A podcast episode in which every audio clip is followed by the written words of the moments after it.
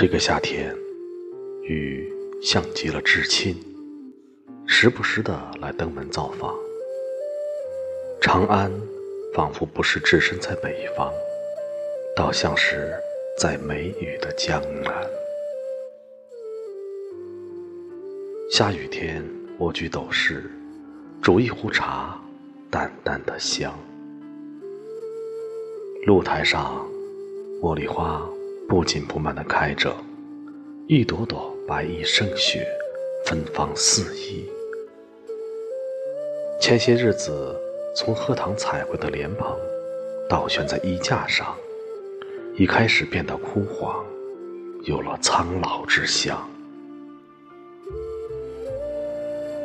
老有老的好，多了几分老僧般的慈悲和玉帖。猫玩累了，蜷缩在沙发上，发出轻微的鼾声。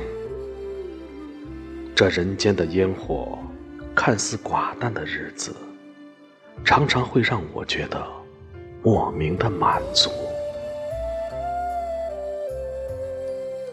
伴着雨声。读薛小禅的散文，薄情的人到处都是。当时的真情是真的，如今的薄情也是真的。爱情真适合当标本，夹在元稹的诗中，让人在偶尔惆怅时回忆。想念一个人。只有自己知道多想他，他不知道。那想念是被复制的一片又一片的了，都有些羞惭了。这样柔软的句子，尤其是在雨天，读着都让人心碎。文字的美，在于它带着小剂量的毒。让人着迷。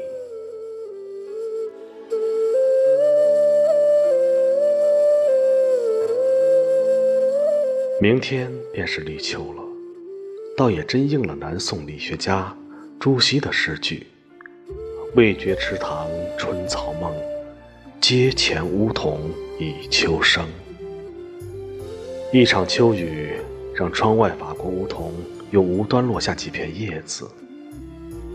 而不远处的荷塘，不知不觉中，已有藕花和莲叶开始渐渐凋敝，留下一只只残荷，静听雨声。忽然想起南宋词人蒋捷的《虞美人听雨》：少年听雨歌楼上，红烛昏罗帐。壮年听雨客舟中，江阔云低，断雁叫西风。而今听雨僧庐下，鬓已星星也。悲欢离合总无情，一任阶前，点滴到天明。在此，词人巧妙地以听雨为媒介，将人生中少年、青年和暮年三个不同时期、三种不同的心境，通过细腻灵动的笔触、凝练精致的语言，表达的淋漓尽致，拨动了人情感深处最柔软的心弦。而时空流转。所有的物是人非，无可奈何，到最终，也只能任凭阶前点点滴滴的秋雨，发出声声叹息，读来令人惆怅。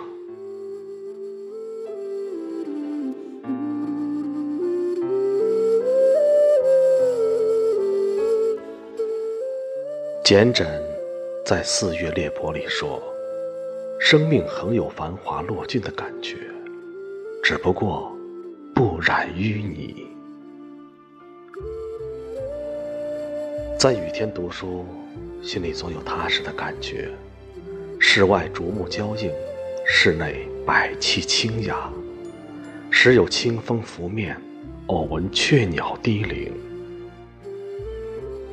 至少，我的精神家园并不荒凉，而读书读到一定境界，就如入了禅定一般了。